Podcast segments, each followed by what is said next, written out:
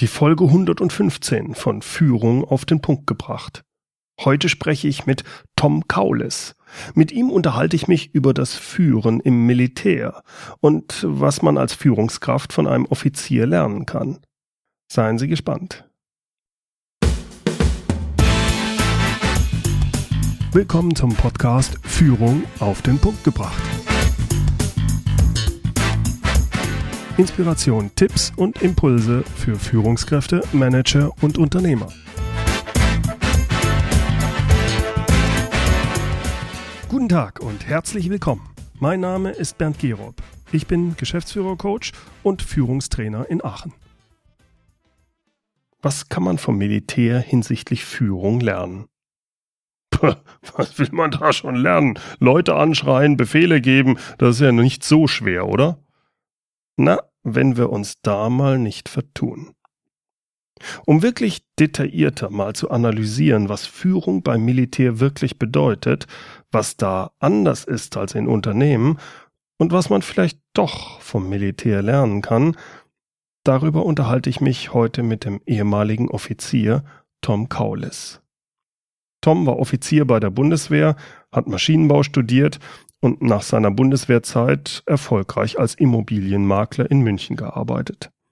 Im Juni 2014 hat er gemeinsam mit seiner Frau Deutschland den Rücken gekehrt, sich ein großes Wohnmobil in USA gekauft und tourt seitdem durch Nordamerika, also USA, Kanada und Mexiko.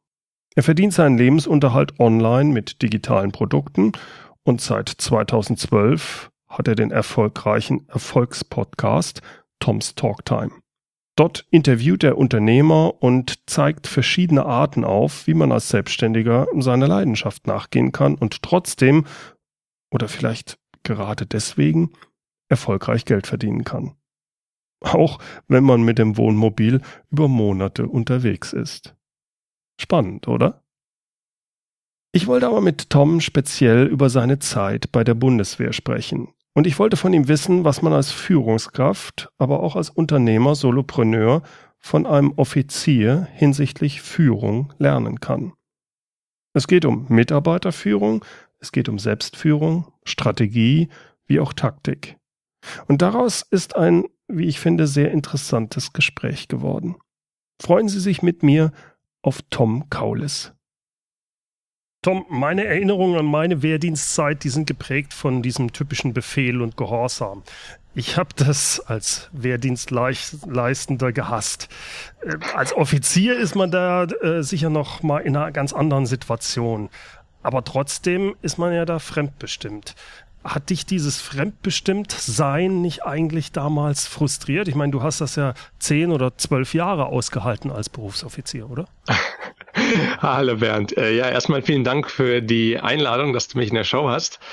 Ja, es ist sicherlich eine etwas andere Art als in der Wirtschaft zu dienen, sage ich jetzt einfach mal, wobei das in meinen Augen keinen allzu großen Unterschied ausmacht. Es ist es sind ein paar Punkte. Zum einen ist es, glaube ich, eine Einstellungssache ob du etwas freiwillig machst oder ob du etwas tun musst. Und ich sag mal, zu unserer Zeit, als wir da waren, da gab es ja auch noch die Wehrpflicht. Das heißt, da war ja nicht großartig die Wahl, will ich oder will ich nicht. Ich meine, natürlich hätte man verweigern können, klar, aber es wäre ja auch eine Art Pflichtedienst gewesen. Mhm.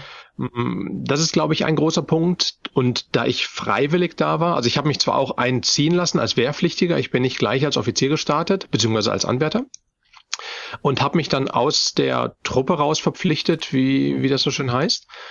Und wie gesagt, der eigentliche Unterschied in der Führung selber, finde ich, ist gar nicht so mega groß. Auch dieses Thema fremdbestimmt sein. In der Wirtschaft ist es ja auch nicht so, dass man ähm, machen kann, was man will als Führungskraft, sondern da unterliegt man ja auch gewissen Regularien, an die man sich halten soll oder halten muss. Mhm. Und wenn man da nicht spurt, ja, heißt es ja auch mehr oder weniger take it or leave it. Also mach das, was das Unternehmen will oder such dir einen anderen Job. Ja gut, äh, sagen wir so, als zumindest als Wehrdienstleistender war das natürlich so, dass man extrem fremdbestimmt war. Jeder äh, Handgriff, ja. jeder, äh, wann man zu Bett geht und so weiter. Also so schlimm ist es in der Wirtschaft nicht. Das, das ist natürlich richtig. Aus Wehrpflichtseite oder beziehungsweise als, als Wehrdienstleistender, wenn man in der Hierarchie nicht wirklich allzu weit oben ist, Ja, das ist natürlich nochmal deutlich fremdbestimmter, das ist klar, wobei das auch ein bestimmtes Ziel hat, diese starken Regularien. Also von daher, ja, das mhm. ist was anderes. Aber in der Wirtschaft geht's ja auch drum, um sich um bestimmte Regeln zu halten. Die Regeln schauen da halt ein bisschen anders aus. Ja. Und ich weiß nicht, wie, wann, wann warst du beim Bund? Oh, 83, glaube ich, war das. Okay, gut. Okay, gut. Wobei, da muss man jetzt auch ganz klar sagen, also ich bin äh, 94 bin ich dazugekommen, das heißt zehn Jahre später. Und das hört sich jetzt blöd an, aber innerhalb dieser zehn Jahre schon, da hat sich unheimlich viel geändert. Und hm. heute, das ist nochmal eine ganz andere Hausnummer. Also diesen, ja. ich sag mal, diesen, diesen Dummfix, sorry für dieses harte Wort jetzt hier in diesem Podcast, aber ich glaube, jeder, jeder Mann, der beim Bund war, weiß, was ich damit meine. Diesen, den es zu deiner Zeit sicherlich noch sehr stark gab, dass halt, was ich, wenn der Spind nicht ordentlich war, dann kam halt der Gruppenführer an und hat einmal mit dem Arm, ist der rein und hat alles rausgeräumt, auf den Boden ja, geschmissen ja. nach dem Motto, mach neu. Das gab selbst zu meiner Zeit schon nicht mehr. Ah, okay. Und mhm. wenn man das heute machen würde, Uiuiui, da hätte der Vorgesetzte ganz schnell eine Beschwerde irgendwo dran kleben. Mhm. Also, und damit würde der, ähm, der Soldat auch durchkommen. Also das ist. Okay, da hat sich dann schon einiges geändert. Da hat sich viel, viel geändert. Ja, Was macht absolut. aus deiner Sicht einen guten Offizier denn aus? Das ist zum einen, dass seine Einheit ihm wirklich vertraut, dass man, dass die Einheit mit dir durch dick und dünn geht. Mhm das Entscheidende oder das, das Besondere zu meiner Zeit, als ich noch beim Bund war, da gab es ja auch noch, wie schon gesagt, die Wehrpflicht. Das heißt, ich habe als Offizier einen zusammengewürfelten Haufen unterschiedlichster sozialer Schichten, also vom äh, ich sag mal, vom Langzeitarbeitslosen, vom Sonderschüler bis hin zum studierten Diplomingenieur als zweifachen Familienvater. Mhm hast du ja im Endeffekt jeden da gehabt, weil es ja keine wirklich große Wahl gab. Und da war halt einfach die Kunst, aus diesem zusammengewürfelten Haufen ein funktionierendes Team zu machen, wo auch jeder im Endeffekt nachher bereit sein muss, seinem Teampartner sein Leben anzuvertrauen. Egal, ja. ob es der Sonderschüler oder der Diplomingenieur ist. Also die müssen sich gegenseitig aufeinander verlassen. Und das war für mich damals eine unheimliche Herausforderung, diesen diesen, ja, dieses Zusammenspiel hinzubekommen, von, weil, weil die ja wirklich völlig unterschiedliche Ansichten und Lebensmodelle auch haben, die halt da waren. Ja. Wie und hast du das denn gemacht, dass die sich untereinander vertrauen und wie hast du es hingekriegt, dass sie dir vertraut haben? Jetzt, die haben ja nicht einfach nur das Vertrauen, oh Gott, der hat jetzt die Oberleutnantsklappe, also vertraue ich ihm, sondern da geht's ja um mehr. Ja, nein, das ist klar. Gerade am Anfang können die auch nicht wirklich was damit anfangen, was da jetzt die verschiedenen Zeichen auf den Schultern und so heißt. Das, äh, klar lernt man das relativ schnell, äh, aber das hat man nicht äh, in die Wiege gelegt bekommen. Ich glaube, ein wichtiger Punkt ist, dass man, dass man sehr straight ist, dass die Soldaten sich auf einen verlassen können. Das heißt, wenn ich A sage, dann wird auch A gemacht. Hm. Und nicht, weil die Soldaten jetzt anfangen zu diskutieren, oh, wir hätten aber lieber B und das ist doch viel schöner, dass du dann sagst irgendwie, ach ja, Mai, ja gut, komm, dann machen wir halt B. Also ja. zum einen halt, wenn man sich etwas, wenn man etwas sagt, egal ob man das jetzt Befehl, Anweisung oder wie auch immer nennt, dass man sich vorher wirklich wirkliche Gedanken drüber macht, macht das Sinn? Welchen Sinn hat das? Welcher steckt dahinter? Diese Anweisung dann verkündet und sagt, die Leute, so wird's gemacht und dann auch dazu steht. Das ist, glaube ich, ein ganz wichtiger Punkt, diese Konsequenz zu haben. Mhm. Auch diese Konsequenz, wenn etwas schief geht, diese Fehler zu tragen. Das ist auch ganz wichtig, dass man sich dann auch wirklich gegebenenfalls vor seine Jungs hinstellt und sagt, okay Leute, das war scheiße, sorry, konntet mhm. ihr nichts für. Ähm, und natürlich auch diese Fehler nach oben vertreten. Wenn halt ein anderer, praktisch mein Vorgesetzter kommt und äh, das heißt, auch der Offizier hat ja logischerweise Vorgesetzte Offiziere oder Stabsoffiziere. Mhm. Das heißt, wenn dort der Vorgesetzte kommt und sagt, ey Leutnant, was hast du denn da für eine Scheiße gemacht? Dass man dann auch einfach sagt, jawohl, ähm, habe ich gemacht, war so, aus denen den Gründen habe ich mich dazu entschlossen. War leider nicht der richtige oder der beste Entschluss, aber mei, es war halt mein Entschluss. Mhm. Also eigentlich also, Rückgrat zeigen, wenn man wenn man das so. Ja, genau. Das, das ist das genau, Entscheidende, genau, das wie du Vertrauen dann in deine Mannschaft Aufbau gebaut hast. Genau, Rückgrat zeigen, genau, das, das definitiv. Und die, den Jungs klar machen, dass die in diesem Job, wo die jetzt sind, dass die alle gleich sind. Dass mhm. es da mir völlig wurscht ist, ob da jemand vorher jahrelang irgendwas studiert hat oder ob jemand ein Schulabbrecher ist.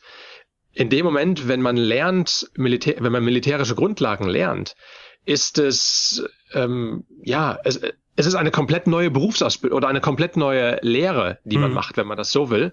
Und da sind, da waren für mich alle gleich. Also da gab es keinen wirklichen Unterschied. Und das haben die Jungs, glaube ich, auch gemerkt. Mhm. Wo sind denn aus deiner Sicht die Hauptunterschiede zwischen einer militärischen Führung, so wie du sie kennengelernt hast und auch praktiziert hast, und mhm. der Mitarbeiterführung in einem normalen Unternehmen? In meinen Augen ist der Verantwortungsbereich ein ganz anderer und zwar das Entscheidende bei einem Unternehmen, wenn ich dort ein Projekt versau, dann schieße ich vielleicht ein paar Millionen oder im schlimmsten Fall ein paar Milliarden in, mhm. in den Wind, was, was auch definitiv nicht toll ist. Mhm. Wenn ich als Offizier oder als Soldat etwas versaue, da geht es um Leben. Mhm. Das heißt, ich bin, ich habe zum einen habe ich auch eine sehr hohe Materialverantwortung, also eine hohe finanzielle Verantwortung. Mhm. Äh, wenn man sich mal überlegt, als, ich sag mal, ein Offizier, der ein, der ein Kampfjet fliegt, Stichwort Eurofighter, der fliegt mal eben oder der bedient mal eben eine Maschine von knapp 100 Millionen. Mhm. Selbst ein normaler Offizier in Anführungsstrichen, jetzt sagen wir mal, der ein größeres Waffensystem unter sich hat, wie Panzer, Artillerie und so weiter, selbst der hat in seiner Kompanie oder Batterie ein, ein Materialwert von, ich sag mal, circa 30, 40 Millionen. Also das, das ist auch relativ viel. Ja. Und dann kommt es aber dieses Thema Leben. Weil der Offizier, der produziert ja in Anführungsstrichen nichts wie in der Wirtschaft, sondern ja, das stimmt ja nicht. Wenn es richtig gut ist, produziert er Sicherheit. Okay, das ist natürlich richtig. Er produziert Sicherheit, das stimmt. Aber er produziert jetzt kein, kein Material oder ja. sowas in der Richtung. Das heißt, hier wird wirklich mit dem Leben der Untergebenen ähm, ja gehandelt. Also und mhm. das ist, glaube ich, der ganz große, der ganz große Unterschied.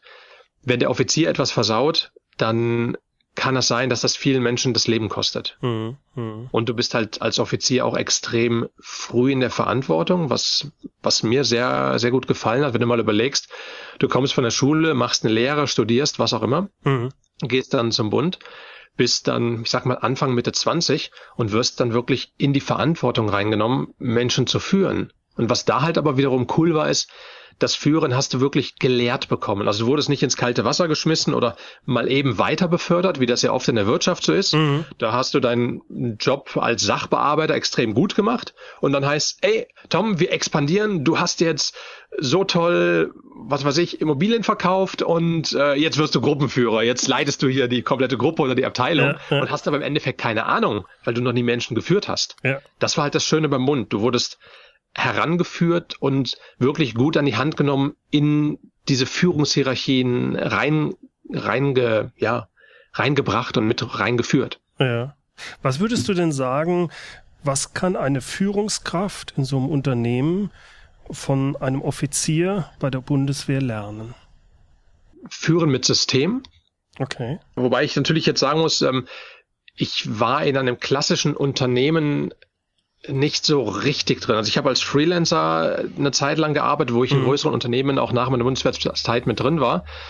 Äh, und das, was ich da erlebt habe, war teilweise erschreckend, äh, wo ich mir meine alte Zeit zurückgewünscht habe. Das Schöne bei der Entschuldigung, Bundeswehr, was, was, hast, was war das Erschreckende? Was hat nicht funktioniert, was in deiner Zeit bei der Bundeswehr von der Führungssicht her gut funktioniert hat? Ich habe teilweise das Gefühl gehabt, ich bin in einem unkoordinierten Chaosladen, obwohl es wirklich ein, ein Global Big Player war, für den ich gearbeitet habe. Also wir reden nicht von einer kleinen Immobilienklitsche, sondern mhm. von einem weltweiten Dienstleister, der an der Spitze der Branche steht. Ja. Und sowas wie ein Führungsprozess habe ich das Gefühl gehabt, das gab's nicht. Da wurden Anweisungen gegeben, die nicht wirklich, in meinen Augen, nicht wirklich hinterdacht, durchdacht waren. Und wenn man die mal hinterfragt hat, dann war das so, ja, haben wir schon immer so gemacht. also, ja, okay, das ist zwar ein Argument, aber ähm, okay. ja. Also das waren halt so Dinge, es, es war teilweise chaotisch. Es hm. war chaotisch, es war in meinen Augen kein wirklicher Faden, roter Faden drin. Die Führungskräfte in diesem Unternehmen sind, was ich auch teilweise wusste, weil ich sie gefragt habe, genau so in die Führungsposition gekommen, wie ich das gerade gesagt habe. Die waren halt einfach gut in ihrem Sachbearbeiterjob, mhm. wurden dann weiter befördert auf eine Führungsposition. Jetzt hieß es jetzt, übernimm hier die Abteilung. Und ich habe die dann auch einfach mal ganz direkt gefragt, weil ich meine, ich hatte nichts zu verlieren. Ich war Freelancer, mir war das völlig wurscht. Ich mhm. musste da mit keinem wirklich jetzt, äh, also ich mach, war nicht da, um Karriere zu machen, sagen wir es mal so. Mhm. Äh, und habe dann halt wirklich auch die Führungskräfte da teilweise gefragt, wie die denn dahin gekommen sind und was, ob die denn also was wie einen Führungslehrgang mal gemacht haben, ja. wie man Menschen führt. Und da kam meistens so ein Achselzucken, so von wegen, Nö, mein Chef hat einfach gesagt, ich war gut, hat mich auf die Stelle gesetzt und hat mir erklärt, so, du bist jetzt dafür verantwortlich und das war's. Hm. Das und sehe ich leider auch sehr häufig, äh, dass das ja. genauso gemacht wird. Ja, da hast du, da okay, also war das keine Ausnahme. nee.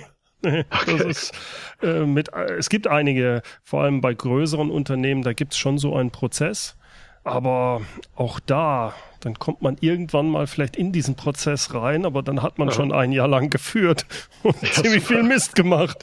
Also genau. diese, dieses sehr genaue System, ich, so habe ich es auch noch in Erinnerung von, von Leuten, wie viele Wochen und so weiter, die auf Lehrgängen dann waren. Aha. Das ist in der Wirtschaft, kenne ich nicht so, ja. Das, das ist, ja. das kann ich gut nachvollziehen.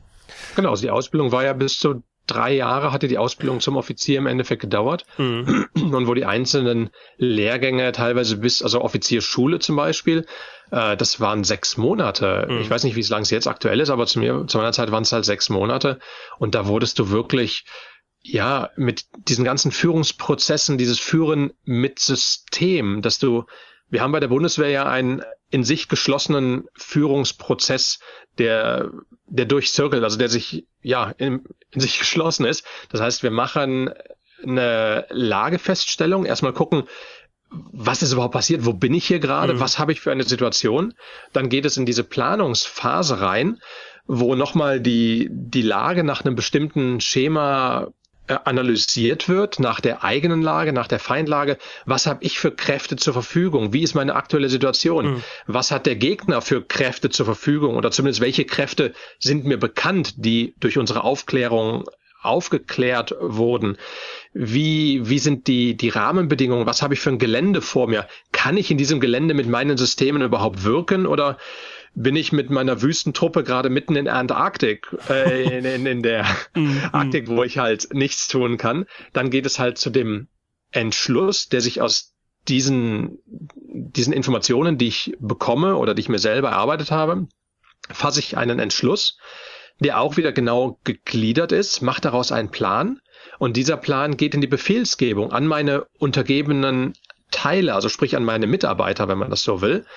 Und auch dieser Befehl ist völlig glasklar strukturiert. Jeder, selbst der kleinste, also Dienstgrad niedrigste Soldat, der weiß nachher, was ist die Absicht der übergeordneten Führung, warum tue ich das und was, was ist das Ziel der Führung. Also mhm. wir haben bei der Bundeswehr gibt es ja die sogenannte Auftragstaktik. Das heißt, ich sage dem Soldat nur, das ist unser Ziel diese Mittel haben wir und das ist der Plan. Aber der Soldat weiß das Ziel. Das heißt, ich sage ihm, unser Ziel ist es, von A nach B zu gehen und er weiß genau, wo B liegt. Ob er über C oder ob er über D dahin kommt, ist mir prinzipiell völlig egal. Mhm. Bei den Amerikanern ist es so, die haben die sogenannte Befehlstaktik. Da heißt es auch, wir gehen von A nach B, aber wir gehen von A nach B über C, D, E und F. Okay. Das heißt, das heißt die Freiheitsgrade in der, bei der Bundeswehr, was diese Sachen angeht, sind größer auf den untersten Ebenen. Die haben mehr ja, Freiheit äh, zu entscheiden, ich gehe nach da oder da. Wichtig ist, dass sie bei B ankommen. Richtig, wobei nicht nur in den untersten Dienstgraden, sondern auf allen. Also das ja, komplette Befehlssystem ist. Ja. Mhm. Genau, also ob das jetzt der, der Unteroffizier, der Offizier oder der, der General im mhm, Endeffekt mhm. ist. Also diese Auftragstaktik, da arbeitet jeder mit. Das hatte einfach den Vorteil, wenn der der Führer bei der Bundeswehr, also mit Führer meine ich jetzt den militärischen nee, Führer klar. nicht. Ja, ja, nicht, nicht den, den mit dem schon länger ja, um tot, genau. ähm, wenn jetzt der, der militärische Führer bei der Bundeswehr ausfällt, also sprich erschossen wird, was mhm. ja, meine, wir reden ja vom Krieg, Militär, ja. das ist mhm. ja, kann ja durchaus passieren, dann weiß der nächst untergebene Führer immer noch was zu tun ist. Mhm. Und selbst wenn der ausgeschaltet wird, dann weiß auch der kleinste Laut, okay, das ist das Ziel, da muss ich hin. Ja. Bei den Amerikanern ist es, oder bei denen, die in, in Befehlstaktik handeln, ist das wieder anders. Da sagt man immer so böse, wenn du die Amis außer Gefecht setzen willst, knippst den Führer aus und dann laufen tausend hochbewaffnete Leute irren in der Wüste rum. Also. Ja, ja, ja. also wenn ich das richtig verstehe, ist es ja so, Führung also die umfasst ja unheimlich viel. Die umfasst ja auch ein wirkliches strategisches Denken zu schulen und ja. Unterschied ja. zwischen St Strategie, Taktik, Analyse. Das ist, mhm. kann ich mir ja vorstellen, das ist etwas, was man später auch auf andere Sachen recht gut anwenden kann. Was würdest du sagen, hast du in deiner Zeit als Offizier gelernt, was du heute in deiner Tätigkeit als Unternehmer, Solopreneur äh, sehr gut nutzen kannst oder sehr schätzt? Also dieses strukturierte Führen, das definitiv und Anweisungen zu geben. Also ich sage jetzt mal militärisch Ausdruck, Befehle zu geben. Mhm. Und wenn ich jetzt heutzutage einen Auftrag als Unternehmer oder als Solopreneur an einen anderen Freelancer vergebe oder an einen Kooperationspartner, ja. das ist ja auch nichts anderes als ein Befehl in Anführungsstrichen. Das heißt, es ist eine klare Handlungsanweisung mit einem bestimmten Ziel, was umzusetzen ist. Ja. Und also wenn ich dich richtig verstehe, geht es um die Klarheit. Das genau. lernst du extrem. Der, genau. der Begriff Befehl, da zucke ich zusammen, weil ich. aber eigentlich mein, meinst du ja, ist es nur meine Assoziation. Das, genau. Ich verstehe sehr gut, was du meinst. Es ist die Klarheit zu sagen, das mhm. will ich, das will ich nicht. Äh, und das lernst du, das auf den Punkt zu bringen, ja? Genau, genau, genau, absolut richtig. Und das ist auch gut, dass du das nochmal gerade angesprochen hast mit dem Zusammenzucken beim Thema Befehl. Äh, vielleicht noch ganz kurz für die, die vielleicht auch nicht beim Bund waren oder vielleicht auch zu deiner Zeit oder noch früher da waren. Ein Befehl hat nichts damit zu tun, also das ist keine Anweisung, wo ich jemanden anschreie, in den Boden stampf und sage, du machst jetzt dies und Genau, das war meine Assoziation. genau. Bin ich von ausgegangen. Genau, sondern ein Befehl. Also ich weiß gar nicht, ob ich beim Bund überhaupt mal geschrien habe, außer im Sinne von natürlich, wenn man draußen in einer Übung oder im Gefecht ist, wenn es laut ist, mhm. muss man natürlich laut reden, das ist klar. Ja, ja. Aber ich habe, ich überlege gerade, ich glaube, ich habe nie wirklich einen Soldaten angeschrien. Also da kann ich mich echt nicht dran erinnern. Okay. Mhm. Also mhm. von daher, wenn ich sage Befehl, genau, ist eine klare Handlungsanweisung, klar strukturiert und unmissverständlich. Das ist ja. das, was ich auch wieder in meinem Zivilleben, in dem großen Unternehmen vermisst habe. Da wurde halt gesagt, mach das. Punkt. Da wurde ein Satz gesagt, wo ich dann gesagt habe, okay, was habe ich denn für Mittel zur Verfügung? Mhm. Äh, da kamen schon die ersten dicken Backen so von wegen, buh, äh, weiß ich nicht. Und ich dachte, ja, wer, wer, spielt denn da noch mit rein? Wer spielt denn mir dazu? Äh, buh, ja, frag mal in der Abteilung nach. Also, da hat sich keiner Gedanken drüber gemacht. Genau. Und für mich ein, ein Befehl ist klar gegliedert in Lage, also was stellt sich mir für eine Lage dar? Was haben, für eine, was haben wir für eine Situation jetzt gerade in diesem Unternehmen? Der zweite Punkt im Befehl ist der Auftrag. Das heißt, was, was sollen wir überhaupt tun? Und was ist die Absicht meiner übergeordneten Führung? Also warum soll ich ausgerechnet dieses gerade tun? Dann geht es um die Durchführung. Das heißt, was sind diese Einzelaufträge, die damit zusammenhängen? Vielleicht so ein Thema, ich glaube, kann man vielleicht mit so einer Art Lastenheft vergleichen mm, jetzt mm, im, mhm, im mm. wirtschaftlichen. Was sind die Bausteine, die Puzzlesteine, die dazu beitragen? Also wer tut was mit welchem Ziel? Ja. Dann geht es der, der vierte Punkt, ist die Einsatzunterstützung. Das heißt, wo sind Einrichtungen zur Versorgung? Also welche, welche Möglichkeiten unterstützen mich die in meinem Tun? Ne? Mhm. Ja, Projekt genau, genau, die, mhm. genau. Projektschnittstellen kann man da zusammenfassen.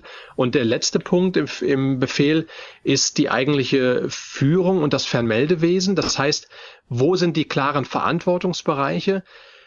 Wo ist der Verantwortliche? Also zum einen physisch natürlich, wo kann ich ihn erreichen? Wie kann ich ihn erreichen? Mhm. Äh, und was sind seine Verantwortungen? Also und wie gesagt, wenn man diese fünf Punkte Lage, Auftrag, Durchführung, Einsatzunterstützung und Führung, wenn man diese zusammenfasst, hat man, und wenn man das auch im Zivilen nutzen würde, hat man eine in meinen Augen unmissverständliche, klare Handlungsanweisung, wo es im Nachhinein keine Diskussionsgrundlagen mehr drüber gibt. So von wegen, ach so, das sollte ich machen. Ich dachte, das wäre dein. Job oder ich dachte, das macht die Abteilung XY oder so, sondern ja. nein, das war ganz klar in dieser Befehlsgebung oder in dieser Handlungsanweisung ist das strukturiert ja. gewesen. Also das, das ist etwas, was mich auch nach wie vor immer wieder erstaunt, egal ob kleinen oder großen Unternehmen ich empfinde es als eigentlich eine Banalität, aber es ist nicht banal. Ja. Dieses Wer macht was bis wann. Meine Hörer, ja. die wissen, dass ich da unheimlich viel Wert drauf lege. Und ich finde mhm. es wieder faszinierend, selbst auf Vorstandsebene, wie viel wirklich krasse Fehler da gemacht werden. Also von daher, das kann ich, kann ich mir dann auch gut vorstellen. Da, da wirst du richtig in Anführungsstrichen gebimst beim Bund. Ja. Das ist so wichtig, das, ja, das muss eigentlich automatisch im Kopf sein. Ne? Und wenn ich dich richtig verstehe, das hast du für dich in deinem Geschäft so jetzt dann auch halt schön übernehmen können und dadurch einen gewissen Erfolg auch äh, kannst du dem zuordnen, dass du so äh, auf jeden denkst, Fall. Ne? Ja, du sparst halt auch Zeit dadurch. Ja.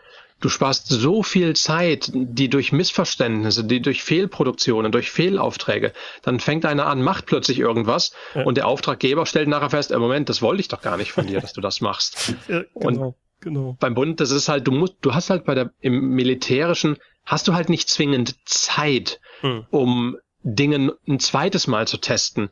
Wenn du in einem Gefecht irgendwo bist und eine militärische Operation durchführst, wenn das Ding in die Hose geht, dann sind etliche Leute tot. Ja, ja. Das Ding ist gegebenenfalls Gegessen. in den, in den, ja, da gibt's keine zweite Chance. Also ja. zumindest nicht unbedingt. Mhm, mhm. Nee, das verstehe ich. Das kann ich gut nachvollziehen. Doch muss das funktionieren. Jetzt hast du damals beim Bund ja Maschinenbau studiert, aber nach dem Bund bist du nicht in die Richtung gegangen, sondern du hast erstmal als selbstständiger Immobilienmakler gearbeitet, bevor du dann Solopreneur geworden bist. Äh, warum eigentlich? Ja, genau. Also ich habe äh, der Grund, warum ich Maschinenbau studiert habe beim Bund, war, weil die Bundeswehr das von mir wollte. Okay. Ich äh, ich habe ursprünglich habe ich eine Lehre zum Industriemechaniker gemacht bin dann zur Bund, habe über die Bundeswehr, habe mich dort zum Offizier verpflichtet und die Bundeswehr hat gesagt, der deutsche Offizier soll studiert haben. Okay. Und ich wollte in erster Linie Offizier sein, ich wollte Soldat sein aus Idealismus mhm. und habe dann gesagt, gut, nehme ich in Kauf, mache ich halt. Aber ich, ich wollte es wirklich nie machen. Also das äh, okay. habe auch im Studium gemerkt, ja, das ist nett, aber das ist nicht meins. Also ich, ich mhm. mag es zwar mit Maschinen umzugehen, ich mag es auch Dinge zu produzieren und so weiter. Das hat mir alles Spaß gemacht, aber es war mir zu theoretisch. Und wo ich dann meine Industriepraktikas gemacht habe von der Uni aus. Und ich habe dann die großen Firmen von innen gesehen und ich war da auch wieder bei, bei führenden Rüstungsunternehmen, weil ich habe Maschinenbau mit der Fachrichtung Waffentechnik studiert. Ja. Das heißt, ich war dann auch bei führenden Rüstungsunternehmen und habe da das gleiche gesehen und ich dachte, nee, will ich das danach? Das Nein, ist es nicht für den Tom. Nee, verstehe ich. genau. Und wo ich dann noch mit den jungen Ingenieuren gesprochen habe und gefragt habe, du, was verdienst denn du so? Was ja erstmal eine Kunst war, das rauszukriegen, weil der Deutsche spricht ja nicht über Geld. Ja. Äh, und ich da mitgekriegt habe, das waren so um die zweieinhalb, dreitausend Euro. Also wie gesagt, das ist jetzt knapp zehn Jahre her. Ja. Ähm, habe ich mir gedacht, so zweieinhalb, dreitausend Euro, dafür studierst du drei oder vier Jahre. Ähm, pff, nee, und dann so ein Scheißjob danach. Also das wollte ich nicht. Also es war nicht meins. Und als ich dann, also ich, sorry, ich will jetzt keinem Ingenieur nee, auf die nee, Füße treten.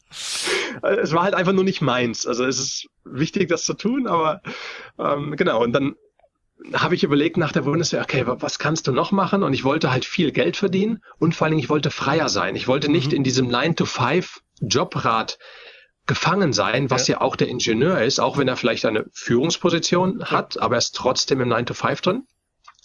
Und habe dann überlegt, okay, womit kannst du viel Geld verdienen, womit bist du frei? Und ein Bekannter hat ein Immobilienbüro gehabt und hat gesagt, Tom, magst du nicht mal bei mir mal probieren und so machen und ähm, habe dann gemerkt, dass ich ein guten, gutes Feeling für den Verkauf habe. Habe halt gleich im ersten Monat als Immobilienmakler habe ich halt sofort ein paar große Immobilien verkauft und dementsprechend viel Geld verdient. Habe gedacht, geil, macht Spaß. habe dann Immobilienwirtschaft studiert in Freiburg, also nach meiner Bundeswehrzeit mhm. noch. Äh, habe Sachverständigenwesen studiert und war dann sozusagen als Diplom Immobilien-Sachverständiger für Immobilienbewertungen äh, war ich dann in München unterwegs und München ist ja nicht gerade das schlechteste Pflaster, was Immobilien angeht. Jo. Hab da einige Jahre lang drin gearbeitet, auch sehr gut Geld verdient, ähm, aber dann auch gemerkt, irgendwie, auch das ist es nicht so. Da kamen ein paar gesundheitliche Sachen dann dazwischen, wo man sich aufgearbeitet hat. So, ich sag mal, der Klassiker, den glaube ich jeder kennt. Äh, genau. Und ja, das, dann habe ich. Also ich habe dich ja eigentlich äh, kennengelernt jetzt so als äh, zum einen der erfolgreiche Podcaster mit mhm. äh, äh, Tom's Talk Time, wo du, ich glaube, 300, wie viel Folgen hast du jetzt schon? 386. 386, also ja. Also fast 400 Folgen. Aber richtig fasziniert hat mich bei dir als äh, Solopreneur, dass du vor mehr als einem Jahr mit deiner Frau alles in München weg verkauft hast und bist jetzt ja. seit über einem Jahr mit dem Wohnmobil in Nordamerika unterwegs. Äh, das finde ich toll. Wie, wie, Danke. Wie, aber da ist für mich natürlich jetzt nochmal die Frage, wie führst du dich? Ich meine, das ist eine tolle Zeit. Aber ja. irgendwo, du, du äh, arbeitest, machst ja deine Podcasts, du hast aber auch Einnahmen, vielleicht kannst du da mal kurz was zu sagen, wie du dein Geld jetzt verdienst. Und mich mhm. würde interessieren, wie führst du dich? Wie kriegst du es hin? Ich meine, ich war jetzt auch mal ein, eine Woche mit dem Wohnmobil, war, war toll, hat mir viel Spaß gemacht, aber gearbeitet habe ich da nicht. Wie machst du das? Ja, okay. Äh, also vielleicht zum einen muss man sagen, eine Langzeitreise, wie wir sie machen, ist kein Urlaub. Ja. Also das, das hört sich jetzt vielleicht ein bisschen blöd an, aber wir müssen genauso arbeiten, Wäsche waschen, putzen, Versicherungskram erledigen, Bankangelegenheiten, wie jeder andere auch. Also ähm, mhm. das, das zum einen. Natürlich hat man eine viel größere Freiheit, das, was wir jetzt machen.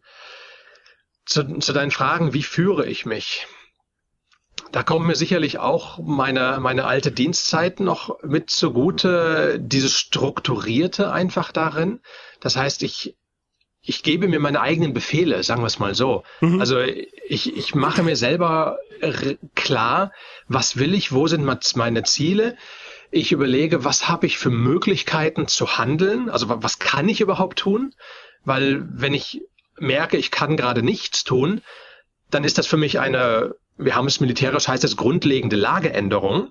Mhm. Also beispielsweise, wo wir jetzt in Mexiko, wir waren fünfeinhalb Monate in Mexiko und habe da festgestellt, okay, Internetverbindung mitten in der Wüste ist nicht so prickelnd. Also, das kann ich mir vorstellen. Genau, da hat es nicht so funktioniert. Ich habe gedacht, das wäre vielleicht in den Ortschaften ein bisschen besser, aber nein, war es auch nicht. Und das war für mich eine grundlegende Lageänderung. Das heißt, ja. mein eigentliches Ziel, ein neues Produkt zu erstellen in dieser Zeit, war nicht möglich.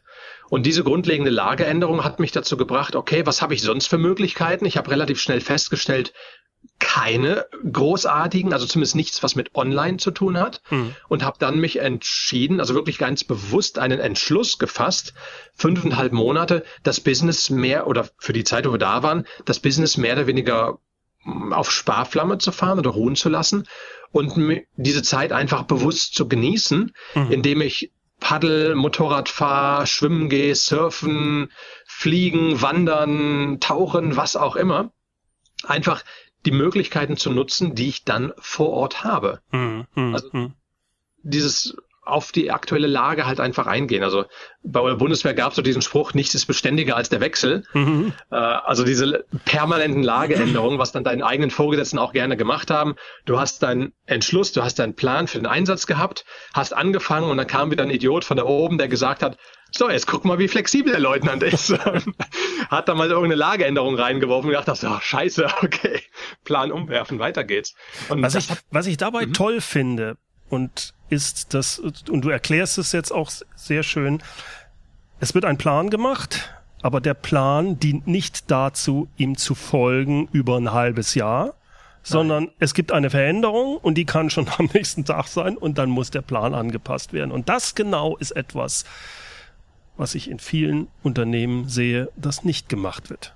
Das oh, Budget echt? ist Budget und das Budget muss eingehalten werden. Ja, aber die Ach. Randbedingungen haben sie. Na, pop, pop, pop. Dann tun sie was, das ist eingehalten. Ja, das geht nicht, wirklich, oder? Blöd, ne? Also finde ich sehr spannend. oh ja. ähm, Tom, ja. Wel welchen Tipp hast du für Führungskräfte, damit sie langfristig erfolgreich und zufrieden sind? Aus deiner jetzigen Sicht, was ist dafür wichtig? Also das Wichtigste in meinen Augen ist, glaube ich, sich bewusst als Führer zu verstehen. Mhm. Als Führer, der Menschen führt. Ja. Und zwar mit allen Konsequenzen, die damit zusammenhängen, mit positiven wie mit negativen Konsequenzen. Das heißt, wenn ich als Führer einen großen Bockmist baue, dann muss ich auch den Arsch in der Hose haben und zu meinem Vorgesetzten oder Auftraggeber stehen und sagen, sorry, ähm, ich hab's verbockt. Hat, ja, ich hab's verbockt, hat nicht geklappt. Ja, ähm. Und es war mein Fehler, es war nicht der Fehler meiner Abteilung, es war mein Fehler, weil ja. ich der Führer war, der in der Verantwortung stand, mhm. dass man sich diesen Schuh einfach anzieht. Äh, und selbst wenn es durch andere Abteilungen kommt, es ist scheißegal. Das hat der Führer verbockt, nicht die andere Abteilung, weil der mhm. Führer hätte ja die andere Abteilung besser führen können. Ja. Also dieses Selbstverständnis, sich als Vorgesetzten zu sehen, das ist, glaube ich, ein wichtiger Punkt. Der zweite wichtige Punkt ist, nach einem festen Prozess zu handeln, also als ich selber vielleicht einen Führungsprozess zu kreieren. Mhm. Da kann ich nur jeden ermutigen, da gibt's jede Menge Literatur bei Amazon oder sonst wo, sich einfach mal ein Buch für einen militärischen Führer mal zu besorgen, mhm. wie Führungsprozesse im Militär ausschauen. Da kann man meiner Meinung nach nur von lernen. Mhm. Das heißt ja nicht, dass man danach in den Krieg ziehen muss oder ja, so, ja, ja. aber einfach diese Dinge auf sich anpasst, einfach adaptiert. Ja. Und der, der letzte Punkt ist, unmissverständlich, also absolut klar zu sein in seinem Handeln, in seinem Tun und konsequent zu sein. Ja. Ja. Das heißt, wenn ich ein, eine Sache angefasst habe oder etwas zugesagt habe, das Ding auch einfach durchzuziehen. Hm. Das hm. ist, das ist, glaube ich, ein wichtiger Punkt. Tom, das kann ich nur unterschreiben. Also, obwohl ich andere Assoziationen an die Bundeswehr habe als du verständlicherweise, aber ich glaube, das kann ich absolut verstehen, wie du das ja. äh, sagst und das leuchtet mir absolut ein. Ja. Ich möchte mich herzlichst bei dir bedanken. Warte, ich glaube, ich habe ja. eine Frage noch ausgelassen bei ja. dir nach dem äh, Geldverdienen. Da hattest du ja, richtig, gefragt, genau, ne? genau, genau, genau. Das, das wäre vielleicht, vielleicht nicht ganz uninteressant. Genau, genau. Dann, weil nur vom Reisen verdienen wir leider kein Geld. Also, ja, genau. Äh, also von, von was lebst du eigentlich momentan in diesen hm. äh, mehr als anderthalb oder fast anderthalb Jahren äh, mit dem Wohnmobil, wo du durch die Gegend reist? Ja, äh, also ich habe ein Online-Business aufgebaut, wie du schon gesagt hast, es stützt sich bei mir auf verschiedenen Säulen. Das eine ist natürlich meine Podcast-Show mit jetzt fast 400 Episoden, die ja. online sind. Und hierin interviewe ich inspirierende, erfolgreiche Unternehmer über deren Wege, deren Erfolgswege, natürlich auch über deren Fehler. Was für Fehler haben die mal gemacht?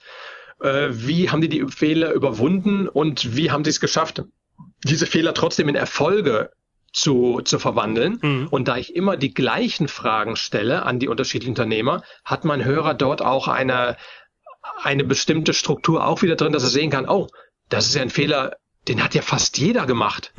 Den habe ich ja auch gerade gemacht. Das heißt, ich bin ja gar nicht zu blöd für was, sondern ja, ja. Hey, das haben ja auch die großen Jungs gemacht, dass man daraus und andere natürlich daraus lernen, diese Fehler eben nicht zu tun und wie man das trotzdem wieder umdrehen kann in Erfolge. Und das ist ein ganz großes Standbein bei mir, diese Podcast-Show. Ähm, Aber die ist ja eigentlich nur ein, ein, sagen wir mal, ein Marketing-Tool. Du kannst ja, du verdienst nicht direkt Geld damit, oder? Genau, richtig. Das ist der Podcast ist einfach ein, ein sehr großes Marketing-Tool, was die Stütze von meinem Business ist. Den muss man sich vorstellen wie ja, wie, wie, wie, wie mein Planet, wie mein, mein Sonnensystem. Der Podcast ist die Sonne sozusagen. Und die einzelnen Produkte, das sind wie die kleinen Planeten oder Satelliten, die halt drumrum schwirren zum Beispiel sind bei mir sehr viele, ich habe sehr schnell schnellen Erfolg gehabt mit meinem Podcast. Und da sind nämlich viele Leute auf mich zugekommen, das war, ist jetzt auch schon mittlerweile drei Jahre her, die gesagt haben, Tom, wie machst du das? Mhm. Kannst du das erklären? Dann habe ich im Endeffekt einen, einen Podcast-Kurs kreiert, wo ich anderen Leuten zeige, wie man mit einem eigenen Podcast schnell super erfolgreich sein kann, wie man sich damit branden kann, die Expertenpositionierung machen kann, mit dem Podcast Geld verdienen kann. Und da habe ich auf meiner Seite auch einen kostenlosen Podcast-Workshop drauf, wo man sich anmelden kann, wo man so einen 10-, 14-tägigen Podcast-Workshop mhm. einfach mal durchläuft. Äh, das ist eins und da habe ich natürlich weitere Produkte auch hinterhängen, wie man richtig podcastet. Es gibt mein Podcast Mastery Bootcamp, was sich natürlich mhm. sehr militärisch auch wieder anhört. Ja gut, da kommt, da kommt dann deine Historie durch. genau, was aber auch wieder sehr strukturiert ist, sehr ja. klar ist, äh, wo ich Leuten zeige, wie du halt mit Podcasten Geld verdienen kannst. Und es kommt jetzt im Herbst, kommt nochmal ein neues Produkt raus, das nennt sich die Podcast Meisterschule. Das werden knapp 200 Videotutorials sein. Mhm. Also es wird ein Riesenprodukt was alles zusammenfasst mit Affiliate Marketing, wie du deine eigenen Produkte in den Podcast mit einbaust, wie du den Podcast strukturierst, die Produkte drumrum. Mhm. Ähm, sagt, das ist ein ganz großer Batzen bei mir zum Geldverdienen. Das andere ist, sind meine weiteren digitalen Produkte über den, über die Blogpage. Also den, der Podcast ist auf tomstalktime.com zu finden. Dann der Reiseblog, ähm, da haben wir auch unheimlich viele Besucher. Da geht es auch daran, diesen noch mehr zu monetarisieren. Und ein großer Teil daraus ist unser Urlaubsschnäppchenreport.com. Das ist sozusagen Travel Hacks, wenn man das so will. Also Tricks, wie man sehr günstig oder teilweise kostenlos reisen kann. Und das funktioniert überall auf der Welt. Da ist natürlich da, also der Podcast ist dein, ist dein Marketing-Tool für die Bekanntheit. Mhm. Und dann genau. hast du, wie du es schön beschrieben hast, drumherum die Satelliten, das sind deine Produkte und über die kannst du dann deinen äh, Lebensstil äh, sehr gut äh, online erhalten quasi und, und, und genau. Geld verdienen mit, so dass du genau. das tun kannst, was dir Spaß macht. Genau, richtig, die wichtigen Dinge. Also genau andersrum, als es der normale Unternehmer hat, ja. wo der der Planet das Unternehmen ist, was Geld verdient und noch ein paar Kleinigkeiten zur Information, so Satelliten drumrum hängen, die aber kein Geld bringen. Ist bei ja. mir genau andersrum. Der Planet ist kostenlos, die kompletten Informationen und die Satelliten bringen bei mir halt das ganze Geld rein. Ja. Das heißt, selbst wenn ein Satellit abgeschossen wird, so what, dann dafür gibt's noch ein paar andere. Kommt wieder der Bundeswehrmann rein. Entschuldigung. Kein Problem. Tom, es hat mir riesen Spaß gemacht. Vielen, vielen Dank äh, für deine Einblicke, vor allem auch gerade in diese Geschichte mit der militärischen Führung. Mir hat das mhm. wieder äh, viele kleine Aha-Momente gebracht. Herzlichen Dank. Das freut mich, dass ich da ja weiterhelfen konnte, vielleicht auch mit ein paar Mythen aufräumen konnte. Genau. Danke. Soweit mein Gespräch mit Tom Kaulis. Wenn Sie mehr über Tom erfahren möchten, empfehle ich Ihnen seinen Erfolgspodcast Tom's Talk Time. Unbedingt reinhören. Seine Webseite finden Sie unter, wie sollte es anders sein, www.tomstalktime.com. Dort gibt es auch die Möglichkeit, sich zu einem kostenlosen Podcast-Workshop anzumelden, wenn Sie planen, unter die Podcaster zu gehen. Im Interview sagte er ja, im Herbst kommt die Podcast-Meisterschule, das hat sich etwas verschoben. Die Podcast-Meisterschule fängt jetzt im Januar 2016 an. Auch sein Reiseblog mit all seinen Abenteuern, Videos und vielen Fotos aus Nordamerika, äh, das lohnt sich. Sie finden ihn unter www.weltreise247.com. Dort gibt's auch den Urlaubsschnäppchen-Report mit den Travel Hacks. Alle Links wie auch das transkribierte Interview gibt es, wie immer, in den Shownotes und zwar unter www.mehr-führen.de Schrägstrich Podcast 115. Jo, und führen mit UE. Zum Ende noch das passende, inspirierende Zitat. Es kommt diesmal aus Preußen von Helmut Graf von Moltke. Kein Plan übersteht die erste Feindberührung. Herzlichen Dank fürs Zuhören. Mein Name ist Bernd Gerob und ich freue mich, wenn Sie demnächst wieder reinhören, wenn es heißt Führung auf den Punkt gebracht. Inspiration, Tipps und Impulse für Führungskräfte, Manager und Unternehmer.